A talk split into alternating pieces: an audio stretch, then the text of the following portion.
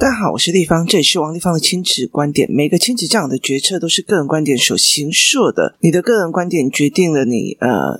就是怎么样养育你的孩子，或者是怎么样去思维一件事情，我会影响到你自己的孩子哦。那呃，我的个人观点在许多的收听平台都可以听得到，这里记录着我陪着孩子们成长一路过程里面所有的思维跟思考哦。那呃，你可以在我的粉丝专业跟我联系，或呃加入王丽芳的亲子观点赖社群，跟大家一起联络哦。那现在我的那个部落格就是。呃，我 Place 的 blog 也就是成立了，所以其实也收集了所有我呃，包括线上课程，然后身心食数的线上课程，或者是说教案的卖场，那它都有在这里面哦。那呃，我的教案其实在呃虾皮网站都有。应该说，呃，有部分有可以买得到这样子哦。那教案其实有一部分本来原本要先呃卖，就是开发很多出来。可是我后后来发现有些妈妈不太会教，所以我们接下来会有呃师资跟家长班哦，可以提供给家长或者是想要当这一方面的老师，然后来学习，然后之后用系统性的方式来教哦。那我觉得我最近在做师资班的这个呃教案的过程里面，我觉得非常的有趣哦，呃。在我很很小很小的时候哦，其实呃，我常常因为我的体质比较特殊，然后我的父亲其实他交友非常的广阔，所以其实就会带了很多的所谓的师傅来我们家这样子哦。那常常我会跟这些人接触，那个时候我我小时候其实对这个东西其实是蛮排斥的哦。那后来其实因为呃，我觉得机缘也加上需要，所以后来我就正式的呃认一个老师，然后来学这样。那等到我学好之之后呢，等到我学好之后，因为我的工作也是比较特殊的，我那时候就有权利进去的一个所谓的台湾早期非常早期的所谓的呃，就是。权贵的住宅区这样子，那那时候其实我在看这个权贵的住宅区的时候，我就会觉得一件事情，就觉得非常非常的恐怖哦，就是它其实是一个非常恐怖的一个过程哦。然后后来其实我又去日本的时候玩的时候，其实我再去研究他们的，也意思就是说，不管在命理界或者是在政治界哦，呃，大家所告诉你的很多事情，其实中间都有看包，看包的意思就是长招，就是。其实我呃，可能是日本人来要求我帮你，就是教你某些事情。那我又想赚那笔钱，可是我又不想要把我的所谓的看家本领全部都交给你。所以其实他所有的东西都用相反的。所以那个时候，其实我的师傅有跟我讲一件事情哦，日本的建筑格局很大一个部分都是做干被洗，就是做干被洗，但是在是被。多好也还旧这样子哦，然后那个时候其实，呃，那个时候他在讲这句话的时候，经日本的经济真的还蛮好的。可是后来我真的看到日本人慢慢的往下这样子，他们真的是一种什么，就是就是努力这样子，努力到最后很多东西都没有。那后来我就觉得说，那个看波这一件事情是让我觉得非常印象深刻的。全贵住的房子，他们所用的呃格局啊，什么有的没有，其实跟我们一般房间在用的其实完全不一样。他们也是看薄，甚至讲相反的给你哦。所以其实在这整个概念里面，其实我会觉得非常有趣。因为当权贵的第一代死掉，第二代死掉，第三代他还是就是他还是以为市面上错的那一部分才是对的，他们也没有传下去哦。那看破这件事情，我一直以为在政治界，在所谓的命理界，或者是在所谓的技术界都有这样子哦。那可是我觉得后来蛮好玩的一件事情是，原来在教养界跟教育界也是有，所以其实呃，我常常会觉得一件事情就是在于是很多人在跟你讲的很多的事情的时候，其实就像我的教材班好了，我的教材班里面抖出了一些事情，就是教育体制，当你呃换了一个维度，维度的意思就是说一个空间维度的时候去看事情。我记得有一个呃，我忘记是谁讲过了，他讲过一句话：当你解决不了的问题。就是如果你的人生有一个解决不了的问题，那其实你只要换一个高度来看。这一件事情就可以解决了。意思就是说呢，你站在一个妈妈的角度在看一件事情，那你就会觉得很痛苦。这个小孩怎么可以这样？那个小孩怎么可以那样？这个小孩怎么可以怎样怎样怎样怎样？哦，可是当你换了一个所谓的创业者的角度再来看这个孩子的学习的时候，你就会豁然开朗说，说这个东西不是最重要的。当你在换了一个角度，以政府体制的方式再来看孩子跟教育体系的时候，你就会觉得。有毛，就是你换了一个认知体系，就会不一样哦。那呃，所以其实我常常会在想说，我后来其实有在去研究说，所谓的呃，所谓的名校的父母，大部分都是以前我们都会觉得名校的父母大部分都是资源比较多的那一种，没错，他们其实考试资源啊，学习资源其实是比较多的。可是他们其实并不是呃，就是所谓的，就是在在社会里面是呃。财富是精英或者是比较高的，或者是隐形富豪的那一区哦，所以其实它是维度的跟认知的不一样。在我的认知里面，你可以考上这样的好的学校就很了不起，它就是我的认知里面的天花板。可是其实，在有呃跳高一个维度来讲说，其实你这个只是一个过程而已，它只是给你一个一个基础的一个东西哦。那呃，其实我觉得非常非常有趣哦，就是看播这件事情，长招就是长了一手。长一手，我不告诉你，所以让你去做某些事情哦。那其实，如果你你真的很就是，常常我在会看，我当然会觉得很多人跟我求助，也有很多人跟我在呃说啊，丽芳这个小孩这个这要怎么样，这个小孩会怎么样？其实对我来讲，其实。都在同一个呃角色跟角位里面在用，它并不是呃跳了一个阶层在做。其实像呃小孩的学习问题或小孩的学习障碍的问题哦，我在跳了一个维度在看的时候，其实是完全都不一样了哦。像我的女儿现在是高一，那她其实从国二开始，我其实不太管她的呃就是考试。可是他也可以从蛮就是蛮低的分数一直爬上来，因为他既没有超修，也没有做补习，这些都没有，然后自己帮忙熬上啊。我后来有一次我就跟他讲啊，那你考蛮差，他就跟我讲说，妈妈你知道吗？呃。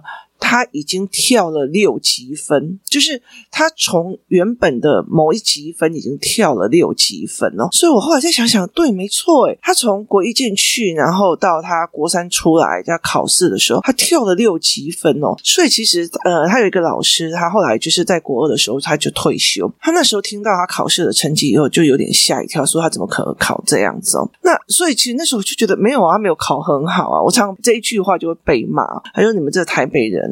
可是对我来说，他进去高一之后，我当然会知道他的社会科还是什么科会有什么样的问题点或干嘛。可是我已经跳高了一个很高的一个维度了。其实我会跟他讲说，你考上任何一个科系，我都不 care，就是我不 care。好，可是问题是，任何一个科系，你都要有自己的商业逻辑跟商业模组。那呃，这阵子因为我把国二跟国三放手他，那那个时候其实我们一直在学校的东西跟外面的东西差别在哪里？他一直觉得学校老师这样要求，他就应该听学校的，因为毕竟他们经验比较多。等会考结束之后，他才发现妈妈说的是对的。这个在教材班里面我有讲 know how，可是问题在于是一件非常有趣的一件事情是，接下来他所有的他就会开始，例如说，我最近我今天早上还跟他跟他讲说，我其实蛮后悔的，因为我。我早上五点起来，我早上五点起来，对我来讲是一个放松的时间。我可以读书，我可以做我自己的事情，然后一直到六点二十，我才会把他叫起来。那六点二十，其实他爸爸起来帮他做早餐这样子。那后来呢？后来呢？他就呃。也五点二十就起来，他就是把自己的闹钟也设在五点二十，然后一起来的时候就问我今天我读了哪一些，然后他就跟着一起重读，所以等于是我的手机就被他拿走了，因为我在读一个线上课程，他是用我手机购买的，然后他就拿走了，然后拿走了以后，他听完以后就会解释给我听，然后做思维导图。接下来非常重要的一句话就是今天早上吃什么，然后呢，接下来我就要去做他的吃的。我今天早上跟他讲说，你知道吗？我觉得女儿，我觉得我。我蛮后悔叫你五点起来，就是为什么我要五点叫你起来？你看呢，我可以从五点一直读书读到六点、七点。就是他去上课或干嘛，对我来讲都没有关系，因为他会自己起来，爸爸会起来帮他做早餐，我会送他去学校，就重要去搭车了。那我就跟他讲说，可是你自从你五点起来把我的东西拿走之后呢，接下来呢，我就要去帮你做早餐，所以其实是我的读书时间也没了，然后我还要帮你做早餐，然后爸爸还可以睡到七点多才起来，所以这件事情对我非常的不划算。可是对我女儿就非常的开心，因为她觉得她在学我学的。我常常在跟她讲一件事情是，学校学的。东西，就是我们常常在讲说，我们教孩子怎么飞，学校教孩子怎么飞，终究你倒要他飞到哪里去哦。所以其实很大的一个原因是在于是。这很多的事情，很多的人都帮你看薄了。就是在我的维度里面，例如说，我是一个老师，我觉得，哎，我的小孩如果可以考到北女，就是一个非常好的，接下来就完全人生开外挂。可是对一个企业主来讲，这不是人生开外挂哦。那呃，对一个就是更。更高层的所谓的正政治经济都很懂的人，他也并不觉得这个是所谓的，因为维度跟思维的模式，跟看人的角度是完全不一样的哦。所以，其实，在很多的概念里面，我们会常常就说：“哦，那个小孩读到哪一个学校，我们用学历来看，那是你的维度在看事情哦。”所以，我认识的非常多的隐形冠军或企业主或干嘛的时候，其实他们思维模式并不是在这边。那所以，我后来常常会在讲说：“嗯，我女儿就在跟我讲说，她要学我的。”这这一套这样，我觉得呃，他会在讲。我如果其实我把我所有的精力都放在商业跟呃工作的话，其实应该可以做得还不错。可是很大一部分是我要当妈妈，我觉得我损失不了这个妈妈这个角色哦。所以包括是说呃家里面的工作，就是包括我爸那边的工作，我干嘛就会选择。可是我觉得在看看包的这一件事情，我当然会可以理解商业人士的人不会告诉你说哦不好意思，我们不追求那个哦，他也不会告诉你我们在追求什么，然后。政治看得懂比较政治或政治理念的时候，他也不会告诉你啊，那那那个东西你去追，我当然会被你们讲说我的小孩考得不好，没有考到北女或建中这样子。可是他们其实藏了什么东西，大部分的人其实是不知道的哦。那他们也没有必要告诉你哦。那其实我觉得，呃，最近。最近，因为其实大家如果听 podcast 的时候，其实就会很清楚的一件事情，我非常的反情绪教育哦。为什么你知道吗？因为我觉得情绪教育这种东西呀。情绪教育这种东西，就是为了你的情绪而去做情绪，就好像觉得这些小孩子莫名其妙就会发飙一样。那更夸张的就是学校的 EQ 课，竟然会跟孩子讲说，爸爸妈妈很累，就会回来想要发飙啊！我说我拜托好不好？我今天就算小孩都不在家，所有人都不在家，我在家里面追个那个。呃，戏剧追的三天三夜，我累得要死，不吃不喝，累得要死，我也莫名其妙不会对电视发飙啊，所以一定是有个点的，不是因为累而发飙，只是因为累而可控性比较糟，然后起爆点还是有。我今天回来很累了，我今天回到家很累了，可是我一回到家的时候，我儿子已经把功课写完了，我女儿也把功课写完了，还预习了，而且还把家里整理得干干净净。的，还有那个呃，老公已经把呃饭菜都煮好了，家里非常干净，衣服也都收好了，不用地板上有个东西，他们全部都当看不见，只有我看见。这个时候我会发飙吗？不会嘛，我也是累的，但是他们全部都都把事情都做得非常的好，然后做的也非常的让人家满意。好，我会发飙吗？我不会嘛。可是今天就算我闲着没事，我今天也不累。看着他们全部都把它弄得乱七八糟，我回来也是会发飙的。所以，其实在这整个概念里面，我们对情绪教育是完全错在教他们的。所以他们会觉得我莫名其妙，你累干嘛要对我凶？甚至会觉得说，像同理，或者是说，哦，我们要接住小孩的情绪，我干嘛？对我，我可以接受同理，我可以同理你，但不代表是说接下来你的情绪就是我的事情哦。现在的小孩就会觉得，哦，我的感觉最大，我的情绪最大。那后来，其实我后来。就觉得这些同理人的人看薄，就是我觉得在教情绪就看薄。然后我我后来在想说，这种长一手的东西，到底是他真的有理解他长一手，还是他没有理解他长一手，而且他被这样子弄？那后来就我觉得在讲很多事情，例如说，我今天觉得我今天走到一个，就是例如说好。我今天走到了一个公园，然后那里很冷，就是那里很冷，风吹得很大。那呃，又是假日，可是那边一定有很多的人想要吃一口热的，想要喝一口热的。好，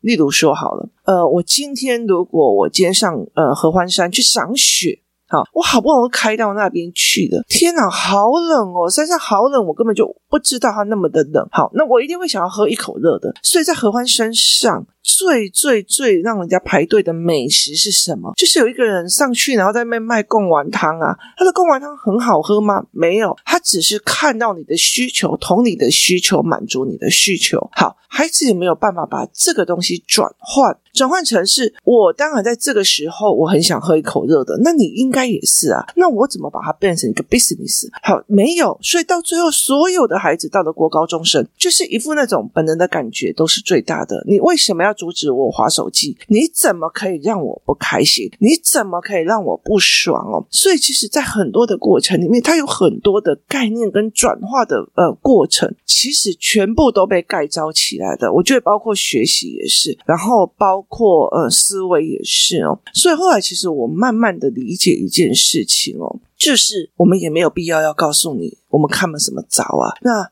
但是我觉得在很多的公司，很多人就是啊没有啊，那你就跟我讲一下就好了。你干嘛？我跟你说，绝对不会给这种人的，或者是哦，我现在就是不会啊，你就教我啊，不会不会去学啊，你不会付出代价去学，就是。这种所谓的便宜心态，当父母的人，其实对这些 know how 的人，其实是不会乱给的。其实对我觉得很很好玩的一件事，他是小孩，他想知道啊。我儿子说他想知道，我儿子说他想要理解，我儿子说，所以他想要理解就是老大嘛。我觉得他想要理解就是老大嘛。他如果用这种心态，马上就是我儿子想要知道啊，你就教他啊。我儿子想要学，你就跟他讲啊。他有说他想要学，为什么？我为什么他想要学，我就要教他？那我不是就认为我自己的专业不够有价值了吗？然后另外一件事情就是说，我就认为我的专业不够有价值的。不好意思，我的专业非常有价值，但是我爆肝爆累的呃学来的那。第二件事情是我让你的孩子，我想学你就应该要教我。我觉得你用这样子的心态，其实对我来讲，其实是你败的一个可能性哦。所以，其实在这整个概念里面，那没有这一回事的。别人会用高价来用课程，或别人会用高价，你可以去学的判定你自己需需不需要或要不要。可是没有人一定要告诉你那个招。其实一直到了很后面，一刚开始的时候，不管是呃在看阳宅、在看风水，或在看所谓的商业逻辑，或包括在看。教育这一块哦，以前我就会觉得我身边的那些同学们怎么都在交女朋友，都没有在好好读书。然后也跟我讲，我爸叫我不用不用读得太认真。然后可是问题在于是，我后来去他们家之后，我发现他们就是隐形冠军，你知道，隐形富豪。他们在家里教的那些内容真的是匪夷所思。所以其实，在我的后面，包括我自己的父母在教，我自己的爸爸在教我的，跟我妈妈是完全南辕北辙。我妈是很就是。是世俗里面的那个教养逻辑，可是我爸完全是颠覆了我所有的思维模式。那后来才会知道说，为什么我爸爸会后来这么的成功哦。所以在这整个概念里面，我常会在讲一件事情：他没有必要一定要教你哦。就算我爸爸想要教三个孩子，他也要挑他愿意、他觉得值得教的，更何况是陌生的。所以我常常会讲说，其实我觉得以前是这样子：我要把我的所有的呃功夫教给人，我也要测试。试几个徒弟呀、啊？我今天要把我的王位交给人，我也要测试几个儿子，哪一个儿子成才呀、凭什么说哦，丽芳老师，我儿子就想学啊，你就教啊。你儿子想学，关我什么事啊？去别的地方学啊！老师这么多，学生这么多，这样。那我觉得那很大的一个心态在于是，你没有去跟你的孩子讲说，你就算想学，你有没有想过一件事情？别人为什么要收你？别人为什么要把他认真所有的东西去教给你？就是他扛过多少？其实我常常会跟我的儿子讲：你今天在跟我讲说，我今天在学这个东西，你有没有想过？我从练字开始，我从波泼墨开始，我从所有东西熬到现在这样子，我凭什么你讲一句话我就要给你？别人凭什么你讲一句话？你告诉我嘛，这档股票你是怎么看的？所以就那是一件很重要的一件事情。所以后来这这个礼拜，我其实在帮呃小孩，因为我在。做了一个叫做人生剧本的一个所谓的教案。人生剧本的一个教案就是说，像有些小孩现在忧郁症很重状况很多，所以他们其实卡在一个就是我的人生我没有办法操作。那其实对我来讲，这种东西很好破关。那我就一直在开始，首先要先学什么概念，接下来的时候，它变成变成一整套的课程哦。然后你怎么去改变你的人生？它其实不带那那你就要认真，那你就要干嘛？那种所谓的风凉话。那所以其实后来我觉得。哎，他们要把一个认知一个个打破，一个个打破，他们才会有做这一块。那于是呢，本人就非常不甘情愿的来做所谓的呃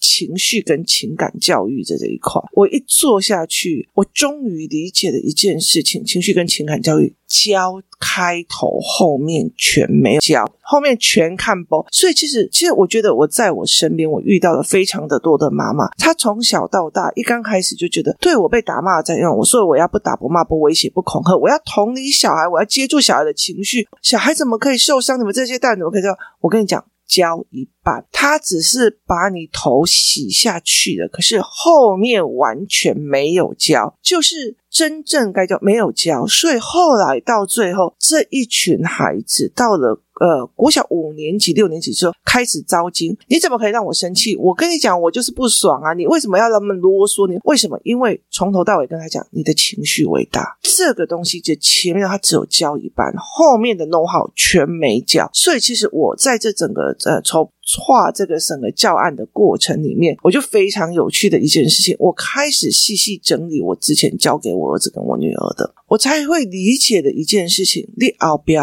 拢无教，然后所以你前面只教了，你只有教同理，你认为无限制的同理小孩，然后无限制的呃温柔的妈妈，然后容忍接住的妈妈是完全的 OK 的，可是事实上是不行的。那。当然，同样一件事情，你凶的那一个东西也完全不行的。为什么？因为我看不着。后来我会发现一件事情，难怪有有很多妈妈前面全部都是忍，后面啪，小孩就是招惊啊。前面全部都是打骂，然后 keep more care 嘛，keep more 给跑了去，后面也是招惊了。其实都学一半。后面全部都是看不着的，我觉得在就是很多的概念里面，我觉得蛮有趣的哦。教材思考班的开始看懂的教材里面的看播，跟整个所谓的教育体制的看播，那。呃，就是我在看这种，就是在做筹备这一块事情的时候，我才慢慢理解说，哎，马克勇看不，那我觉得有趣，真的蛮有趣的。所以其实，呃，因为我在协助这几个孩子的过程里面，包括很忧郁的，我就昨天就在问，呃，他们的这这。